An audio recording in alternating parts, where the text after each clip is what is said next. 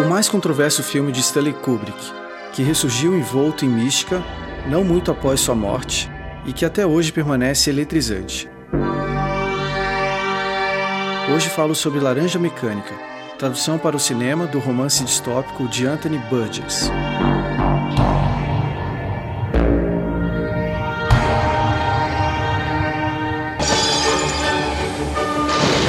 Escrito em 1961 e publicado em 62, Laranja Mecânica está entre os clássicos da literatura permanecendo duradouro e influente na cultura pop do século XX. Escritor, poeta, dramaturgo, compositor, linguista e tradutor, John Anthony Burgess Wilson nasceu em 25 de fevereiro de 1917 em Manchester, na Inglaterra.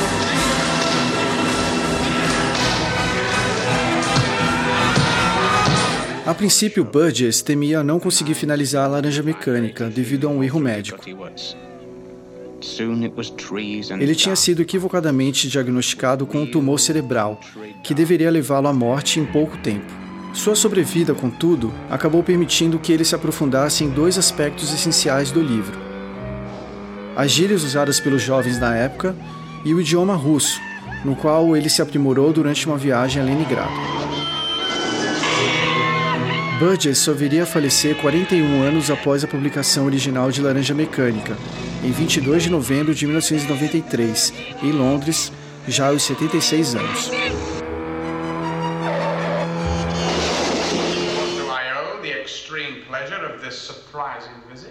Ambientado em uma sociedade futura tutelada pelo Estado, o livro é uma fábula sobre o bem e o mal. sobre os limites entre natureza humana e condicionamento social, sobre o real significado da liberdade.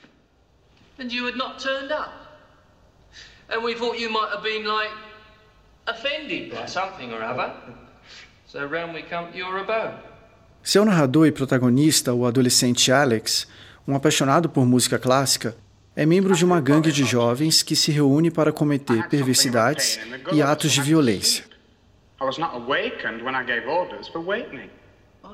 Além do comportamento brutal, ele e sua gangue se identificam pela maneira de se vestir e por se comunicar em um dialeto próprio.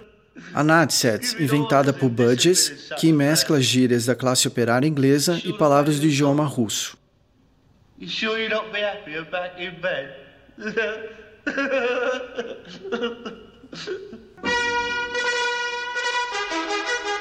Na prisão, Alex é submetido à técnica Ludovico, uma terapia de condicionamento comportamental patrocinada pelo Estado, cuja finalidade é reabilitá-lo psicológica e socialmente, eliminando seus impulsos violentos e sua conduta antissocial. Budges aproveitou muitas palavras russas para construir a linguagem Natset. Quase todas tiveram sua grafia alterada por ele para adquirirem uma sonoridade anglo-russa.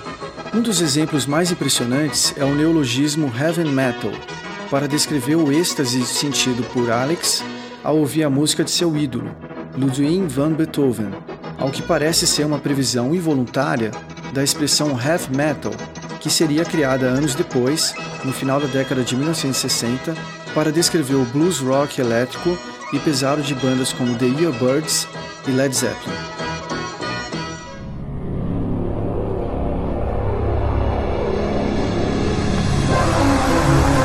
Cultura pop, uma série de artistas e bandas homenageiam a obra.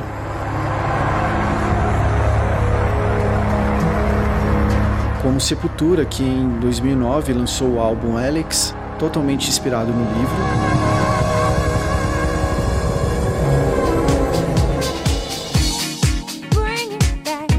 A Nadsets de Budgets também deu nome à banda anglo-irlandesa Moloco, referência à bebida láctea que a Alex e seus drugs consomem, misturada com drogas.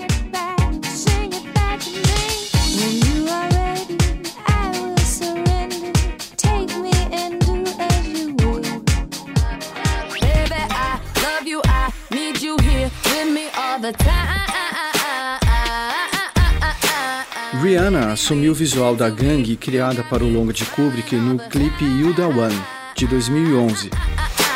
Me me.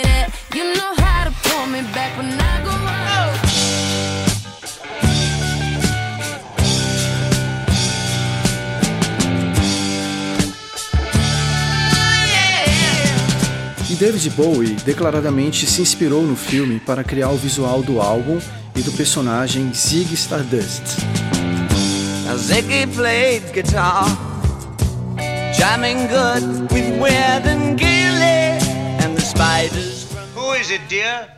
There's a young man here. He says there's been an accident. He wants to use the telephone. Well, I suppose you better let him in. Well, wait a minute, will you? I'm sorry, but we don't usually let strangers in.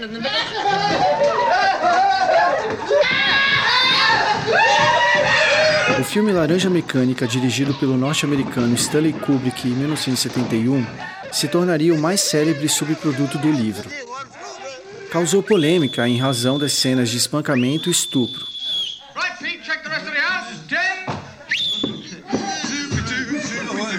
Sua exibição chegou a ser censurada em alguns países, inclusive na Inglaterra, onde o filme foi retirado de cartaz a pedido do próprio Kubrick, irritado com as críticas, e só voltou a ser exibido após a morte dele, em 1999.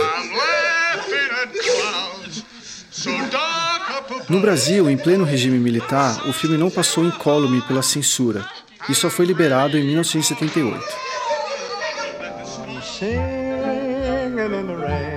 Delinquente, porém inteligente, o espertalhão malandro Alex DeLarge, personagem interpretado por Malcolm McDonald, tem como prazeres a pornografia, Beethoven e principalmente a liderança de seu bando, os Drugs, sempre vestidos de macacões brancos e usando chapéus coco pretos, em acessos frenéticos e descontrolados de ultraviolência, nos quais usam um dialeto peculiar, a Nadset, como já foi explicado anteriormente.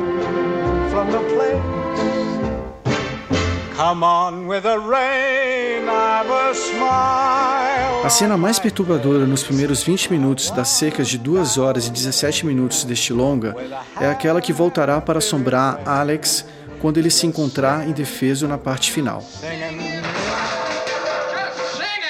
Depois de invadir uma luxuosa casa futurista, eles espancam o marido e estupram sua esposa, enquanto Alex canta Sing in the Rain aos berros e dispara fortes chutes com suas então na moda botas Doc Martin ao ritmo da música.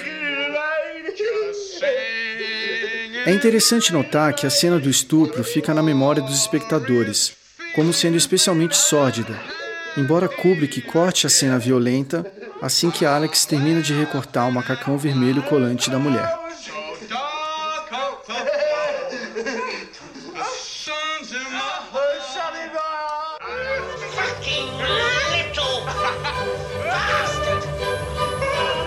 Outro passeio em busca de emoções termina quando Alex estoura os miolos de uma mulher com uma gigantesca escultura fálica, crime pelo qual acaba sendo pego.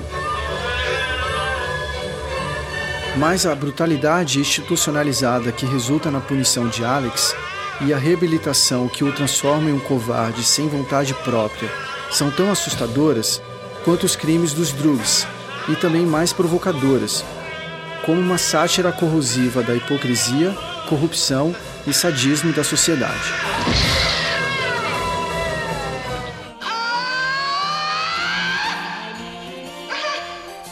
Vendo uma chance de sair da prisão, Alex torna-se voluntário para a terapia Ludovico, de aversão experimental e com fins políticos. Submete-se a uma terrível cura behaviorista. Amarrado com os olhos mantidos abertos à força, que suprime sua tendência violenta, mas também retira sua humanidade, Incapaz de cometer maldades, ele se torna um indivíduo enfraquecido. Sin? What's all this about sin?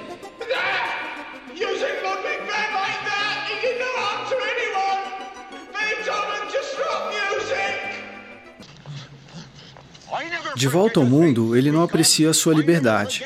Traído por seus antigos camaradas, que ironicamente tornariam-se policiais, recebe uma retribuição hilariamente intimidadora em um encontro com uma de suas vítimas.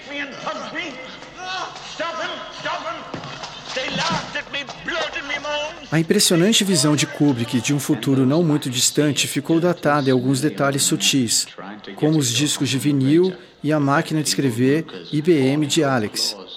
Porém, a violência pelo qual foi tão criticado em seu lançamento tornou-se discreta para os padrões viscerais contemporâneos.